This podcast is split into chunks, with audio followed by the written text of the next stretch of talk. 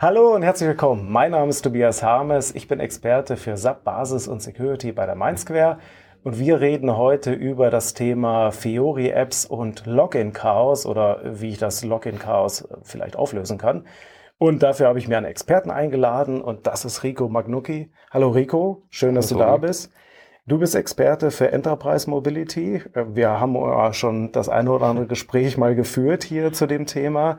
Heute geht es aber um den Schwerpunkt, ähm, okay, juhu, ich habe eine Fiori-App und es melden sich auch Leute an, aber irgendwie der Betrieb gestaltet sich vielleicht etwas kompliziert. Mhm.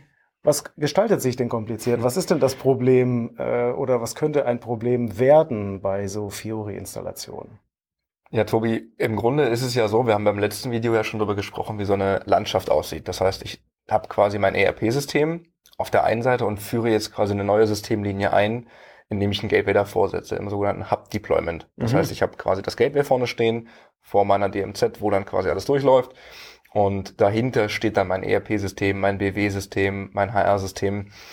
Und alle Im sicheren, trockenen. Genau, mhm. bei mir zu Hause im sicheren Hafen. Mhm. Und alle Nutzer, die jetzt kommen, gehen ja aber aufs Gateway. Heißt, die brauchen also auch einen Nutzer auf diesem Gateway-System. Und jetzt habe ich im Basiskontext zwar die Möglichkeit, über die zentrale Benutzerverwaltung zwar die Nutzer von A nach B zu kopieren, dass ich die da habe, ja. aber Passwörter kann ich nicht kopieren. Was zur Folge hat, dass ich dann im schlimmsten Fall gar nicht mitbekomme, dass ich auf verschiedenen Systemen bin, weil für mich als Nutzer melde ich mich ja gerade am HR an. Okay. Und nicht am Gateway. Das Gateway kenne ich ja physisch nicht. Ich melde mich an der App an und mir ist immer egal, wo die Daten herkommen. Wenn jetzt aber mein Passwort abläuft auf dem Gateway, setze ich das neu, okay, und gehe davon aus, ich habe es zum SAP gesetzt. Okay. Habe ich aber nicht. Also jedenfalls nicht in dem System, wo ich eigentlich rein wollen würde. Das heißt, in dem Fall hat dann der Anwender das Passwort, also ich sag mal, in, in einem Grundsetup, also noch nicht optimiert, würde dann der Anwender sein Kennwort auf dem Gateway ändern, genau. aber nicht im Backend. Genau. Das heißt, wenn er dann wieder im Büro ist, sage ich mal, hat er plötzlich die Situation, ja, Edgy Badge, anderes Passwort. Genau, du kannst es dann im schlimmsten Fall an den Support-Zahlen sehen, dass immer, wenn das Gateway-Passwort abläuft, die Support-Anrufe hochschnellen und sagen, hier, hallo, äh, was mache ich jetzt eigentlich? Ich kann nicht mehr in mein SAP-System rein. Weil okay. das Passwort habe ich ja gerade geändert. Mhm. Ne, schönes Beispiel, wir haben so mal eine, eine neue ähm, Sparkassenkarte zugeschickt damals. Mhm. Mit dem mit Info, ja, gleicher PIN. Neue Karte, gleicher PIN. Stellt sich raus, war eine neue Karte mit einem neuen PIN. Also eine zweite Karte. Und dann stand ich da und habe immer den neuen PIN eingegeben von meiner alten Karte. Geht okay. halt nicht, funktioniert nicht, sind zwei verschiedene Karten. Ja, ja. Gleiches Spiel. Mhm. Ja, und das gilt es halt einfach zu lösen von Anfang an. Das ist halt so ein Problem, was immer wieder auftritt und wo Leute extrem schnell genervt sind. Die Akzeptanz geht quasi ins Bodenlose, weil ich kann mich ja nicht mehr anmelden. Und wir sind es ja gewöhnt, dass wenn ich schon so eine App auf so einem Telefon benutze, dann ist die schnell, einfach und sie funktioniert. Und das ist etwas, ich sag mal, wir reden ja dann oft auch über Stolpersteine, die es so gibt, wenn ich jetzt so ein, so ein Rollout mache oder so eine Installation habe. Das ist dann auch etwas, was wahrscheinlich gemeinerweise auch erst nach einer gewissen Zeit äh, zum Problem wird, ja? Oder, oder wie sieht das aus? Also ist das etwas, was, also man kann ja auch ohne erstmal, ne? Also das. Kannst du. Im Grunde tritt es halt auf, wenn du ablaufende Passwörter hast, mhm. die du hoffentlich hast. Mhm. Und wenn du halt keins hast, fällt es dir eigentlich gar nicht auf. Ne, wenn du quasi einen Nutzer hast, der ist auf seinem ERP-System unterwegs und das wurde einmal gesetzt initial, du hast quasi keine Ablaufzeit, dann merkt er das quasi gar nicht. Okay. Wenn die aber ablaufen und im schlimmsten Fall auch noch nicht parallel ablaufen, dann hast du halt verloren. Weil das gut, da, da, da, poppt ja bei mir schon die einfachste Lösung auf. Okay, wir, ähm, wir äh, lassen einfach keine Passwörter ablaufen. Kannst du schon so machen, ja. Und okay, den zweiten Teil des Satzes spare ich mir dann. Ja, bei den meisten Compliance-Richtlinien ist das halt schon verankert noch, ja. ja.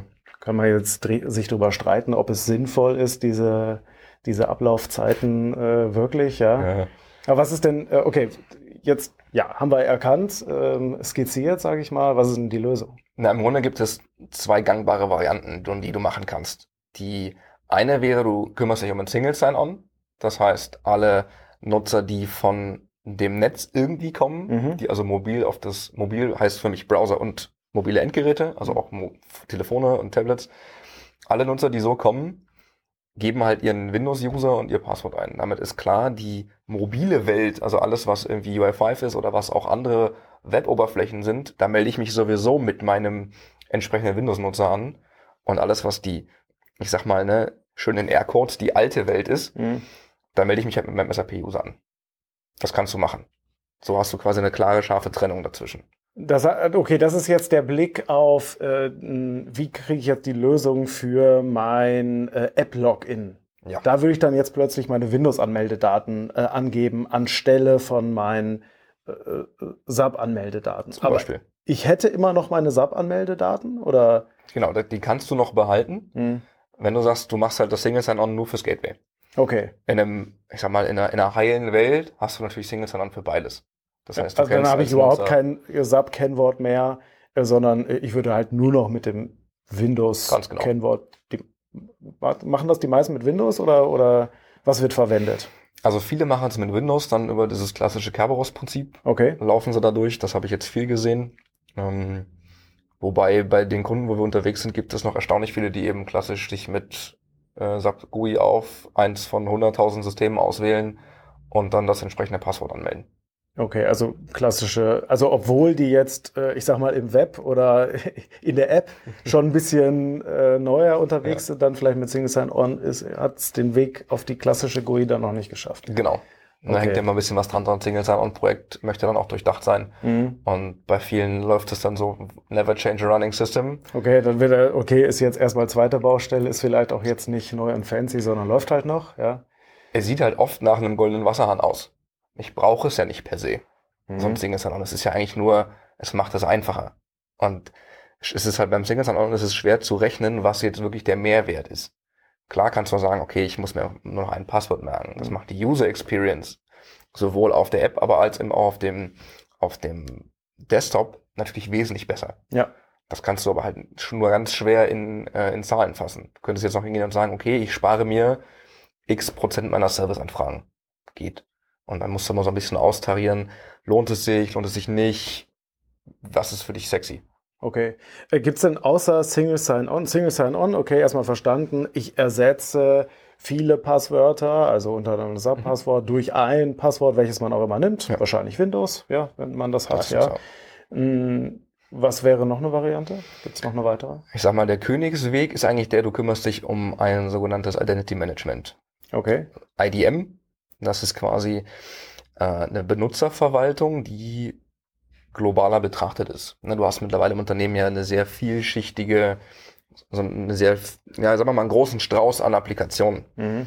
Du hast dann von mir aus ein CRM-System, was vielleicht ein Salesforce ist, du hast ein SAP-System, du hast noch irgendwo Windows-Anmeldungen rumfliegen, du hast noch, keine Ahnung, von mir aus ein Facebook damit drinne oder sonst irgendwas. Und jetzt hast du einen neuen Mitarbeiter und der soll jetzt in dieses System rein. Mhm. Das hat zur Folge was? Du gehst zur HR-Abteilung, die HR-Abteilung sagt, ah, guck mal, ich habe jetzt hier äh, wie User XYZ, deswegen müssen wir jetzt den anmelden in folgenden Systemen. Dann mhm. kommt der Abteilungsleiter, zu dem der eigentlich gehört, und sagt, ah, guck mal, ja, das ist total toll, dass der jetzt im Abrechnungssystem und Krankheitssystem drin ist, mhm. aber ich brauche ja noch für mein SAP einen Zugang, ich brauche noch für die Entwicklungsumgebung. Der ganze Rollout im Prinzip, die Provisionierung, User anlegen. Dauert ewig. Ist voll mhm. umständlich, ne, du kennst es selber aus großen Konzernen, so einen User zu bekommen, ist, äh, das ist schon eine kleine Herausforderung. ja. Ja, ja. ja, und das so Identity Management geht jetzt hin und sagt, okay, ich habe einen Nutzer, der hat eine Rolle, zum mhm. Beispiel der ist Entwickler. Und mit dieser Rolle, an dieser Rolle hängen nicht nur Berechtigungen dran, zum Beispiel SAP-Berechtigungen, sondern da hängen auch Rollen in verschiedenen Systemen dran. Okay. Ne? Gehen wir jetzt hin und sagt, sagen, okay, Tobi Harmes hat jetzt irgendwo angefangen. Das heißt, du kriegst einen Nutzer im Identity Management und dieses System kümmert sich darum, dass du auf allen Systemen verteilt bist. Mit den entsprechenden Rollen, die du auf dem System brauchst. Nützt mir was, okay, das nützt mir was für die Berechtigung. Und das ist ja auch etwas, nach meinem Verständnis, das brauche ich ja sowieso. Also ich brauche ja einmal diesen initialen Schritt. Mhm. Der User ist überhaupt da. Ne? Und dann Single Sign-On löst das Dilemma des unterschiedlichen Passworts. Ja. ja. Oder dass ich überhaupt da ein Passwort brauche. Ähm, das mit den Berechtigungen muss ich ja trotzdem machen, mit, auch mit Single Sign-On, oder nicht? Ja, du kannst aber über das Identity Management häufig auch das Passwort synchronisieren. Ah, so als Self-Service, genau. Äh, dass ich, okay. Mhm. Na, du machst das halt einmal, der verwaltet das dann und gibt das dementsprechend auf die Systeme weiter. Das heißt, also jetzt Identity Management im Kontext von, das ist mein Tool, was die Passwörter synchron hält. Genau. Also dafür sorgt, dass ich also in, an allen äh, Teilen meiner Infrastruktur da das gleiche Passwort habe. Genau, es ist halt immer nur der Königsweg, weil du eben jetzt auch, wenn du kündigst, sagen kannst auf einen Knopfdruck, der Mitarbeiter ist weg. Okay. Na, du musst nicht aus allen Systemen alles wieder rausfummeln. Kann natürlich auch bei der Lizenzvermessung wieder spannend Und das wäre das wäre vermutlich ja auch relevant für das Ding Single Sign-On, oder? Also ich, dass ich irgendeine Funktion habe, äh, die mir, die sicherstellt, dass ich jemanden schnell ausknipsen kann. Ja, im Grunde schon. Ähm, ist dann oft so das Thema mit, wird oft über das Device gelöst, dass du einfach das Device sperrst, okay. auf dem derjenige unterwegs ist. Ähm, weil das Single Sign-On ist an sich erstmal ein Login-Mechanismus. Mhm. Hat mit der Nutzerverwaltung so nichts groß zu tun. Wir können uns ja mal gerade kurz angucken, wie so ein Single Sign-On funktioniert. Ich malte das mal auf. Gerne, gerne. Also was du hier schon siehst, sind im Grunde drei Bestandteile. Mhm. Du hast auf der linken Seite im Grunde deine Nutzer. Das sind, ich schreibe es mal einfach oben drüber, dass es quasi auch klar ist, das sind die User. Ja. So, das sind im Grunde die Leute, die sich irgendwo anmelden wollen. Du hast einen sogenannten Service Provider, das ist im Grunde der, der dir irgendwas zur Verfügung stellt. Mhm. Zum Beispiel deine Fiori-Apps. Mhm. Ich mal da mal einfach so ein kleines Viereck rein, einfach äh, kann ja so ein Service einfach darstellen. Und du hast einen sogenannten Identity Provider der ist jetzt, wie der Name schon sagt, dafür zuständig, klarzustellen, wer bist du eigentlich. Mhm. Der vergibt dir deine Identität. Das sieht normalerweise so aus, dass du hier irgendeine Form von User-Datenbank drin hast. Mal jetzt hier durch diese klassische Tonne dargestellt. Was ist das im Normalfall? Das ist normalerweise ein Active Directory. Also, also Microsoft Windows. Genau. Okay. Also ne, mhm. deswegen mhm. auch viel über Windows-Kennung gearbeitet. Mhm ich sag mal, die, die äh, Kunden von uns, die wir jetzt betreuen, die kein Active Directory irgendwie rumfliegen haben, sind verschwindend gering. Ja. Das heißt, das gibt es einfach überall. Ist schon Industriestandard. Und ja. dementsprechend kannst du damit halt super arbeiten. Was du dann da ohne draufsetzt, sind die sogenannten Federation Services. Mhm. Und damit kannst du es als Identity Provider benutzen. Das okay. ist quasi der Identity Provider vom Active Directory. Und wie läuft das jetzt ab? Ich bin jetzt User und komme quasi hin und möchte mich einloggen. Mhm. Ja, das heißt, ich melde mich jetzt am Gateway an, an meiner Fiori-App. Das heißt, ich gehe als User. Du willst auf den Service zugreifen. Genau. Ja. Okay. Zum mhm. Service Provider. Das ist mhm. mein erster Schritt. Der Service Provider sagt jetzt, äh, hm, dich kenne ich nicht. Was soll ich mit dir? Mhm. Da die beiden aber hier zwischen, also zwischen den beiden gibt es eine Verbindung, die auf, ich mache das jetzt mal hier so groß geschrieben, auf Trust basiert. Also das ist eine, die vertrauen sich. Die haben einen ja. Vertrauensstatus. Mhm. Ne, schickt der dich jetzt quasi zurück an den Identity Provider und sagt, du lieber Identity Provider, ich habe hier den Herrn Harmes. Was ist mit dem? Kennen wir den? Vertrauen wir dem? Und der Identity Provider sagt dir dann, ah, guck mal, Tobias Harmes, der kennt sich doch mit äh, Basis und Security aus, den kennen wir. Und stellt dir einen Token aus. Okay. Bestimmt schon mal gehört, SAML, S-A-M-L, für mhm. Secure Markup Language. Ja. Aktuell Version 2 vorhanden. Und mit diesem Token, den kriegst du jetzt quasi Huckepack, gehst du quasi zurück und den lieferst du dann an den Service Provider weiter. Okay. Hier ist quasi Sammel zwischen. So. Und mit dem Token darfst du dann rein. Da sagt er also, pass auf, hier ist dein, ne, bei Erich Kästner war es Parole E-Mail. Mhm. Gehen wir jetzt durch mit dem Codewort und dann dürfen wir quasi vom Service Provider auch alle Services nutzen, die hier irgendwo drin ja, angeboten werden. Ja? Und über diesen Schritt und darüber vermeide ich halt, dass ich hier jetzt noch einen zusätzlichen, also hier beim Service Provider, dass ich da noch einen zusätzlichen äh, User Store aufbauen muss, beziehungsweise genau. einen Passwort Store eigentlich. Ne? Genau. Also dass ich, ähm, dass ich da auch äh, Anmeldedaten speichern muss. Na, es gibt okay. halt, in dem Moment gibt es dich als User halt auf der Service Provider Ebene, aber du hast halt kein Passwort. Das ist ja kein egal. Passwort, weil da gesagt wird, okay, hier geht zum Identity Provider, holst Genau, ne, weil die ganzen Infos, die du eigentlich haben willst, sind halt hier oben in deinem Identity Provider. Und dann einmal gespeichert. Genau. Jetzt hast du noch, was man da vielleicht noch ein bisschen bedenken muss, wenn wir schon bei Basis und Security sind, mhm. wenigstens einmal noch den Tipp. Normalerweise würde ich ja sagen, ich gehe jetzt hin und sage, mein Service Provider ist schon hinter der DMZ. Okay. Na, ich greife also, ne, ich komme aufs Gateway mhm. und da bin ich ja schon durch die Firewall durch und sage jetzt beim Gateway hier, hallo, ich möchte jetzt da rein. Mhm. Sesam, öffne dich. Kann man jetzt machen, wenn ich es wirklich sicher haben will, nutze ich sowas, das nennt sich Network Edge Authentication. Ich mache also die Authentifizierung im wahrsten Sinne des Wortes an der äußersten Ecke Am des Perimeter, Netzwerks. okay. Genau. Das heißt, ich würde den ganzen Identity Provider äh, das ganze Geraffel hier vorne würde ich im Grunde schon machen, bevor ich überhaupt durch die DMZ durch bin. Und das ist dann so der. Das heißt also, die Firewall würde einmal nachfragen, hallo, ähm, bitte ausweisen und das würdest du dann über dich ergehen lassen mit den entsprechenden Zugangsdaten ja. und dann kannst du auf Services zugreifen, die würden das aber dann auch durchreichen. Ja, genau, dann muss Beispiel. ich jetzt nicht nochmal genau. jedem Service einzeln mein Passwort geben. Das ist ja eigentlich ja. die Idee eine Single Sign-On, dass ich dann äh, quasi in so genau. einer Session bin. Ja? Ne, weil wenn du das anguckst, hast du jetzt in unserem Beispiel hast du einen Service, aber normalerweise hast du ja jetzt hier ganz viele Services drin hängen, die da irgendwo irgendwelche Dienste anbieten, sei es das CRM oder eben das SRM mhm. oder von mir aus halt eure Dokumentenverwaltung, was auch immer. Ja, und die kannst du ja alle damit reinhängen und damit wissen die, wenn Tobias Harmes mit dem Token kommt, dann äh, springen wir und liefern ein Ergebnis zurück. So, jetzt, äh, wir waren ja bei, äh, okay, ich habe meine Fiori-Landschaft. Ähm, äh, Kannst du hier, ähm, das Gateway wäre jetzt hier das, was wir hier bei Service Provider mhm. eingerichtet haben und das ERP oder was auch immer, das wäre hinten. Kannst du das auch genau, noch einmalen? Ich, ich also, äh, radiere mal gerade dich als User hier raus. Ja, okay. Äh, so schnell kann es manchmal gehen. Ja. Und wenn ich jetzt quasi davon ausgehe, dass das hier unser Gateway ist, mhm. dann habe ich im Grunde hier hinten ja die Trusted RFC-Verbindung. Mhm zu meinem ERP. Alles klar. Zum Beispiel. Ja. ja. Oder halt eben auch hier an der Stelle dann zum HR von mir aus. Ja. Auch damit die RFC verbunden. Mhm.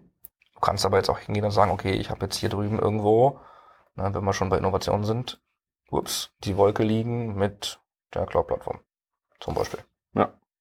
ja. Über den SCC, also den Cloud Connector. Das heißt, ich könnte hier jetzt auf ein äh, Gateway zurückgreifen, was als Backend dann wiederum auch Cloud-Services konsumiert, könnte das also so als Frontend für alles nehmen. Äh, Wie? Intern, extern, was auch immer ich äh, da hinten noch konsumiere. Genau. Wäre eine Variante. Äh, in der Realität sieht es oft so aus, dass wir dann alle Services quasi nicht direkt äh, auf einem Gateway setzen, sondern dass wir die Cloud als Service-Provider nutzen und äh, quasi also eher so die, die, Cloud nach vorne stellen. Genau und äh, die äh, ähm, ERP und alles so über den Cloud Connector ja, dann konsumieren. Genau. Okay, alles klar. So, jetzt äh, ist ja, im, also erstmal danke soweit ne, für Single Sign-On. Jetzt ist ja eines der großen Themen in den letzten Wochen und Monaten äh, gewesen Passwortdiebstahl. ja. Passwortdiebstahl. So, jetzt äh, herzlichen Glückwunsch. Äh, wir sind auf ein Passwort runter. Das ist ja schon mal ganz gut.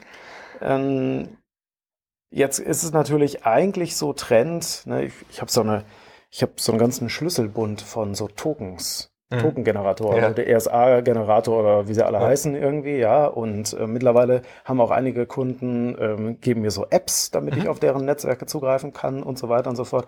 Eigentlich bin ich immer schon froh, wenn ich keinen Zugriff kriege, weil dann, das, da muss man sich irgendwie drum kümmern. Ja. ja. Äh, äh, Thema Zwei-Faktor-Authentisierung. Mhm. Was ist denn da so deine Erfahrung? Ist das schon etwas, was irgendwie etabliert ist? Ähm, vielleicht erstmal Zwei-Faktor. Wie hilft mir das? Also vielleicht von der Grundidee, was ist Zwei-Faktor-Authentifizierung? Du hast mhm. halt, normalerweise hast du einen Faktor. Dein Passwort. Mein Passwort, okay. Ja, so. Immerhin haben wir jetzt nur noch einen, ne? sonst, äh, ja. Genau, so. so. Jetzt gehst du bei Zwei-Faktor-Authentifizierung davon aus, dass du zwei Teile eines Schlüssels brauchst, um zu sagen, ich bin Tobias Harmes. Mhm. Das heißt, normalerweise ist, du weißt irgendwas, das wäre dein Passwort, und du hast irgendwas. Okay. Zum Beispiel dein Telefon mit diesem Generator drauf. Ja. Das heißt, wir können jetzt also hingehen und sagen, okay, ich melde mich da irgendwo an und bevor ich reinkomme, muss ich einmal diesen Token da eingeben. Mhm. Das machen ja zum Beispiel viele Spielehersteller. Bei der Playstation ist nicht so, aber am PC ist relativ gängig. Da gibst du also quasi für Steam oder für Blizzard, keine Ahnung, gibst du nochmal so einen Code ein, um deine Daten zu schützen. Da hast du wahrscheinlich viele hundert Euro an Spielen investiert, möchtest du behalten. Ja, tatsächlich. Ich denke mir gar nicht so drüber nach. Ne? Aber in meiner Steam-Bibliothek, die ich auch habe, sind tatsächlich viele hundert Euro ja, drin. Äh, ja. Das wäre eigentlich bitter, wenn die weg ist. So, und jetzt kannst du quasi hingehen und das über so einen ja, Authenticator machen. Das, wie du schon schon dachtest, du hast da halt ganz viele von.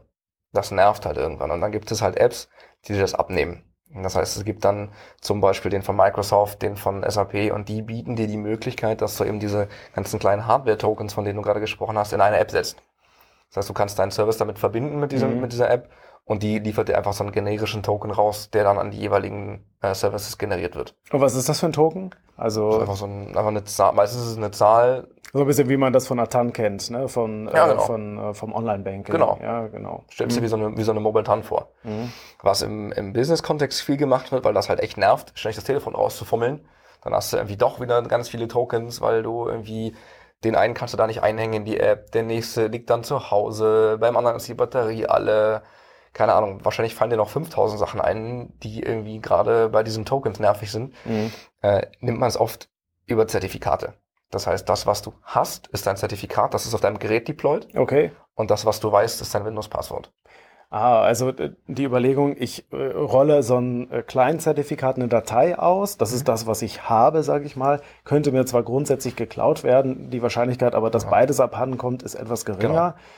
Ich sag mal, hardware-technisch habe ich das auch schon gesehen, hatte ich auch schon so Smartcards, die man mhm. einschieben muss, aber grundsätzlich gibt es dann verschiedene Arten, so ein Client-Zertifikat zu deployen, ja? Ja, also der einfachste Weg ist, wenn wir quasi im bewusst mobilen Kontext sind, also mhm. bei, ich sag mal, Smartphones, Tablets, kommen halt häufig Device Management Suiten zu, zu, zum Einsatz. Also das ist. Da kann ich sagen, okay, meiner, mein äh, Außendienstler wird jetzt auf das Handy dieses Zertifikat deployed genau. und dann wird das ausgerollt und nur Geräte mit diesem Zertifikat ja. dürfen rein. Genau so ist es. Ja. Ja, das heißt, du hast normalerweise sogenannte Enterprise Mobility Management Systeme dahinter. Total tolles, sperriges Wort. Und wenn du es quasi noch einen Zacken weiter treiben möchtest, nennt es, nennt es sich dann Unified Endpoint Management, UEM. Den ist es dann nämlich, Uah. Ja, geil, ne? Ja. Den ist es dann nämlich total egal, ob das ein Handy ist oder ein Desktop. Ja, okay. Von mir aus auch dein, dein Festnetztelefon. Ah, okay, also auch für die Laptops und so weiter, dass die also ähm, zentral gemanagt Ganz genau. sind. Ja, okay. Ja, und darüber deployst du dann ein Zertifikat. Wird auch häufig vergessen. Tolle erste App und das erste App-Projekt zieht sich über Monate, weil dann funktioniert das Zertifikat nicht. Oder du hast irgendwie nicht die richtigen User. Oder die ersten User haben schon wieder ihr Passwort verloren. Ne? Wenn wir dann quasi so weit sind, dass wir testen wollen, User abgelaufen. Und dann kommen sie nicht mehr rein. Ne? Deswegen Enterprise Mobility Management. Und jetzt kannst du halt auch hingehen und sagen, okay, ich habe jetzt mein Telefon im Aldi an der Kasse eventuell liegen lassen, als ich mit Apple Pay bezahlt habe und äh, gerade die Äpfel eingeräumt habe. okay. Und dann rufst du deinen Admin an und sagst, hey lieber Admin, äh, mein Telefon, das würde ich gerne gesperrt haben. Mhm. Und dann sperrt er das und dann ist gut. Und es okay. geht mittlerweile halt auch so weit, dass wir halt sagen, ne, das Ding ist jetzt, du hast ein Gerät, das darfst du meistens auch privat benutzen. Hat dann so einen tollen, sperrigen Namen, ähm, wo du quasi so eine Mischung hast aus beiden. Äh, und du willst ja eigentlich nicht deine, deine Privatdaten gelöscht haben mhm. von dem Gerät. Das heißt, diese Unified Endpoint Managements liefern dir häufig die Möglichkeit, auch hinzugehen und zu sagen, ich lösche jetzt nur diesen Unternehmensbereich. Mhm. Das heißt, du hast einen kleinen Bereich, so eine Kapsel auf deinem Gerät, da hast du eigene Kontakte, da hast du eigene Fotos, da hast du deine E-Mails drinne. Und das ist aber so losgelöst von deinem Rest, dass du quasi von deinem WhatsApp vom Privatgerät gar nicht mehr an die Fotos rankommst, die auf dem anderen liegen. Okay. Ja, diese ja. Sicherheit bietet es halt auch mit. Das okay. gibt's halt mit. Und die deployen dann die Zertifikate, mit denen du eben durchgehst. Ah, okay. Zusätzlich kann man dann noch zu sagen, dass die häufig halt auch dann einen sogenannten In-App-VPN aufmachen. Mhm. Also quasi schon über ein VPN-Zertifikat dann in dein Netzwerk erst reingehen schon. Das heißt, den also auch da ist es nicht Public Internet ähm, zum, zum Internet komplett offen, sondern man muss schon über VPN eingewählt sein, damit genau. man auf den Service zugreifen kann. Der Trick ist, das kriegst du nicht mit. Weil also das nur für ja. die App ist. Das heißt, wenn du jetzt zum Beispiel deinen Fiori-Client aufmachst, dann macht exakt nur dieser Klient für genau nur seine Verbindung in VPN auf und der Rest läuft normal übers Internet weiter. Da kann ich auf ein Video verweisen, äh, was wir hier auch verweisen äh, mit Tim Koska. Da ja, haben wir ja schon über die kleinen VPNs äh, aus, äh, aus Apps heraus ja. Äh, gesprochen. Ja. ja, sehr schön. Hm. Was ist denn, also das hört sich ja auch so ein bisschen so an, äh, äh eine, eine zünftige Fiori-Installation braucht mindestens 90 Tage Testzeit, äh, damit man nämlich genau das mal abwartet, äh, dass die ersten Sachen ablaufen und so, so weiter. Ähm, also was ist so das, äh, das nochmal irgendwie auf den Punkt gebracht, was du auf jeden Fall mitgeben würdest bei so einer äh, Installation, wenn ich hier so ein Setup mache mit Fiori? Ja, im Grunde ist eigentlich das, was ich nur mitgeben kann, ist darüber nachzudenken. Also das quasi mit einzuplanen. Also Sowohl Benutzermanagement und genau. Single Side-On in ja. Betracht ziehen. Würdest du sagen, muss man das haben? Also ab wann lohnt sich äh, Single Sign-On? Hm. Also wir haben das jetzt gerade lang und breit mit einem, mit einem Kunden diskutiert, die sind auf einem System unterwegs oder für die das nur gilt, das sind irgendwie 100 User. Die haben okay. aber einen Admin, der das auch wirklich hauptberuflich macht, einen Basisadmin. Bei denen geht es gerade noch so. Ich sage, okay, da kann man noch gerade so. Also der kann zu Fuß synchronisieren, in Anführungszeichen. Ja, naja, ja. Ne, der kann diesen Serviceaufwand mit dem Portieren auch ohne ZBV zur Not gerade noch stemmen. Ja. Ich sag mal, wenn ich jetzt, auch wenn ich ein festes Team habe, ne, die ändern sich nicht häufig, da ist kein großes Problem, da ist die Nutzerschaft immer die gleiche, der erklärt das dreimal, dann ist das gut. Wenn ich jetzt aber Teams habe, die häufig wechseln, wenn ich Leute habe, die immer noch dazukommen, große Mengen an Nutzern, dann ist es immer nicht mehr praktikabel, das per Hand zu machen. Ich weiß nicht, wenn du dich hinsetzt und sagst, du hast irgendwie 7000 Nutzer, die möchten jetzt bitte alle mal per Hand aufs äh, Gateway portiert werden. 7000 User nach, äh, nach äh, Livegang 90 Tage später sind abgelaufen. Ne, herzlichen yeah. Glückwunsch. Äh, okay. Und ähm, gut, also ich sag mal, es müssen nicht viele User sein, ab wo man, also man muss gucken, was seine eigene Support-Organisation da stemmen kann, aber man muss einfach im Kopf behalten, es ist ein zusätzliches System und es muss auch ähm, up-to-date gehalten werden. Ja. Ähm, zwei Faktor. Ab wann lohnt sich Zwei-Faktor? Wo siehst du Zwei-Faktor? Oder ist das eigentlich, du hast ja gesagt, Zwei-Faktor muss ja nicht unbedingt TAN-Generator sein, kann ja auch so diese Kombination mit ja. Zertifikat und Passwort sein. Also wenn ich mir was wünschen dürfte, lohnt sich's immer. Also würdest du eher sagen als Standard? Was heißt denn wünschen? Also äh, du als Berater wünschst dir das, weil ich würde ja, nee, ja. nicht mal. Lustigerweise haben wir damit häufig gar nicht so viel zu tun, weil es halt schon Enterprise Mobility Management gibt und das dann Wo man das im Prinzip nur scharf schalten lässt. reingehängt werden muss. Okay. Ähm, natürlich erwarten meine Kunden von mir, dass ich sie vorher darauf hinweise. Mhm. Weil, ne, jetzt geh mal von der Situation aus, du hast dein erstes App-Projekt. Ja. Deine Leute sind scharf drauf, deine IT ist scharf drauf, die Geschäftsführung guckt drauf. Mhm. Und du sagst, ja, wir wollten am 1.3. live gehen, wir haben jetzt den 1.8. Wir haben da eine Menge vergessen. Weil das war alles so kompliziert. Mhm, ne? Und okay. das von vornherein zu bedenken und zu sagen, okay, ich habe, ich weiß, ich habe im ersten Projekt den Stolperstein, ich muss mir überlegen, wie kriege ich die Nutzer ordentlich hin und her äh, transportiert, wie kriege ich diese Passwörter synchron mhm. und wie kriege ich die Zertifikate auf die Geräte, sind halt Sachen, die gucke ich mir vorher an. Und wenn das dann alles funktioniert, dann hast du auch gar keinen Stress mehr, kannst du es relativ. Also ist dann eher was zum, okay, das muss halt getan werden, das ist zum Abarbeiten, aber es ist jetzt nicht so, dass man sagt, oh, besser mal lieber anders starten, äh, sondern es macht Sinn, es einfach mitzumachen. Ja weil ich höre ein bisschen raus, die Schöpfungshöhe ist jetzt nicht unendlich hoch, sage ich mal. Es ist etwas, was man oft realisieren kann im Projekt. Ja, ja äh, immer ein bisschen mit Vorsicht zu genießen. Natürlich, ich sag mal, so ein Single Sign-On-Projekt hängt natürlich auch so ein bisschen davon ab, welche Daten hast du in deinem Active Directory schon drin. Gibt es schon ein Active Directory? Äh, wie sind da die User abgelegt? Ist denn dein ja, du machst ja mal gibt's, so ein Mapping. Gibt's für jeden, das weiß ich äh, auch noch aus eigener Erfahrung aus anderen Projekten hier, ähm, Active Directory und SAP, ist das überhaupt, äh, genau. Gibt es immer ein Äquivalent, ja? Kennen die sich. Äh, kennen die sich ne? ja. Weil du machst ja dazwischen, du machst ja ein Mapping vom mhm. SAP-User auf irgendeinen eindeutigen Identifier. Mhm. So ein Principal Propagation an der Stelle. Und das muss ja irgendwie funktionieren. auf irgendeiner Basis muss ich ja das mappen können. Und wenn das jetzt total kompliziert ist, dann kann das schon länger dauern. Eigentlich empfehle ich immer zu sagen, man macht das parallel, weil das kann gut parallel laufen. Das heißt, du kannst dein App-Projekt durchziehen, kannst deine neuen Oberflächen, deine Web-Oberflächen installieren, entwickeln. Und nebenbei dann ein paar Hausaufgaben verteilen, genau. was dann wahrscheinlich auch in der Basis ankommen würde. Ja. Ne? So, wir müssen das entsprechend einrichten. Genau, Basisinfrastruktur, je nachdem, wie das aufgeteilt ist. Ja. Aber ich sag mal, während des Projektes kommen wir uns mit den Basisjungs und Damen nicht so wirklich in die Quere. Mhm. Aber spätestens, wenn es dann vergessen wurde, dann knallt es meistens und, und dann, dann, heißt es, so, habt uns nicht informiert. Mist, es geht nicht und so weiter. Ein klassischer okay. Informationsdefizit von, hättet da was gesagt, hätten wir es rechtzeitig hingekriegt. Ja, kann vermieden werden. Ja. Okay, sollte vermieden werden. Sollte, definitiv. Okay, super. Ja, ähm, hast du noch was? Ich denke, das sind die wirklich wichtigen Aspekte, die es zu betrachten gibt. Und vor allem eben darüber nachzudenken, brauche ich das? Ist es jetzt wirklich notwendig? Ja. darüber zu gucken und wenn es dann gemacht wird, das möglichst nicht zu vergessen. Ja. Gut, also äh, Rico, vielen lieben Dank. Ähm, für euch, ich habe auch noch ein paar Informationen hier unter dem Beitrag in die Show Notes verlinkt ähm, zum Download, äh, Informationen auch über das Thema Single Sign-On. Wenn ihr da mehr wissen wollt, ähm, gerne da mal reingucken. Ansonsten vielen Dank für eure Aufmerksamkeit und bis demnächst. Ciao.